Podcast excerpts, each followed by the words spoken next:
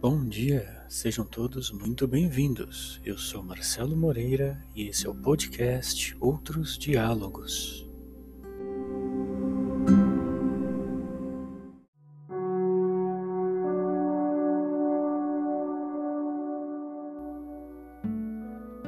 O episódio de hoje se chama Japamala e foi publicado em 22 de setembro de 2021.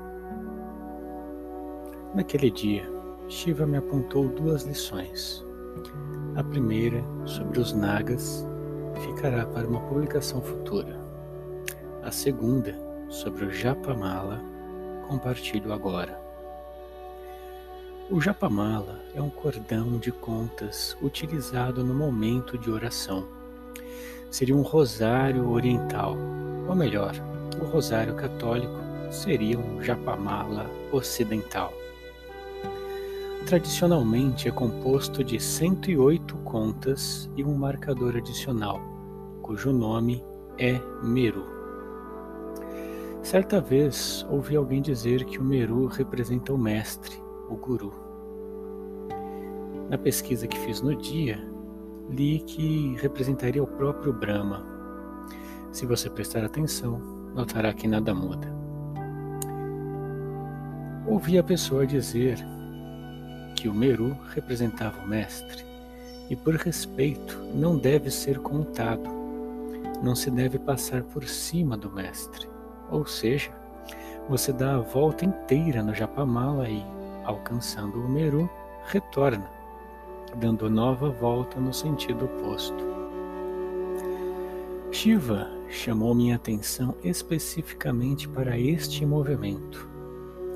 O ato de ir até o mestre, ou guru, ou Brahma, ou Atma, ou Self, etc. Você escolhe. O ato de ir até o mestre e retornar em um movimento cíclico ou pendular. Por que não nos retemos ao pé do mestre? Foi o que meu próprio mestre, Shiva, me perguntou. Ora, é função do discípulo ir ao Mestre, aprender o que estiver ao seu alcance e compreender e retornar ao mundo. A grande volta no Japamala em nada difere de Sansara, a grande roda dos infinitos ciclos da vida.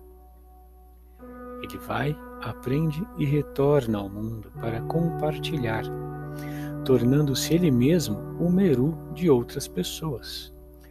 Todos nós somos sempre, simultaneamente, mestres e discípulos trabalhando juntos para a emancipação espiritual do todo. Retornamos ciclicamente ao Mestre para nossa própria recuperação e mergulhamos uma vez mais em Sansara por amor, compaixão e compromisso. E eis aí o voto e labuta representados pelo conceito budista de Bodhisattva. A mitologia hindu reforça, Shiva me alertava, que cada volta no Japamala é um passo a mais no processo individual do praticante. Assim, cada retorno ao mestre e novo mergulho em Sansara não é uma repetição idêntica, mas um ato evolutivo. Então, Sob a aparência de movimento circular, o que há, na realidade, é uma espiral ascendente. Finalmente, Shiva me chamou a atenção de que não deixamos o Mestre para um mergulho cego em um caminho tortuoso e sem retorno garantido. Há um mapa. O mapa é o próprio Japamala, uma linha reta, disfarçada de círculo, que leva diretamente, infalivelmente ao Mestre. Aderindo à mão, os dedos que manuseiam o japamala, ao cordão e a mente ao mantra.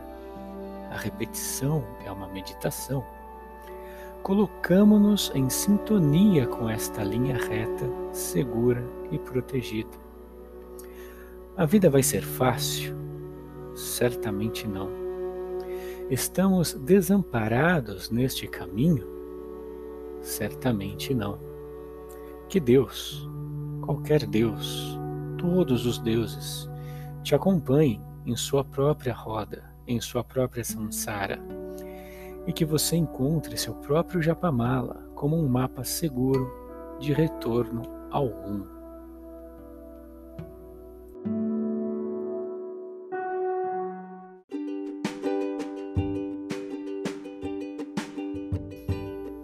Esse foi o nosso episódio de hoje.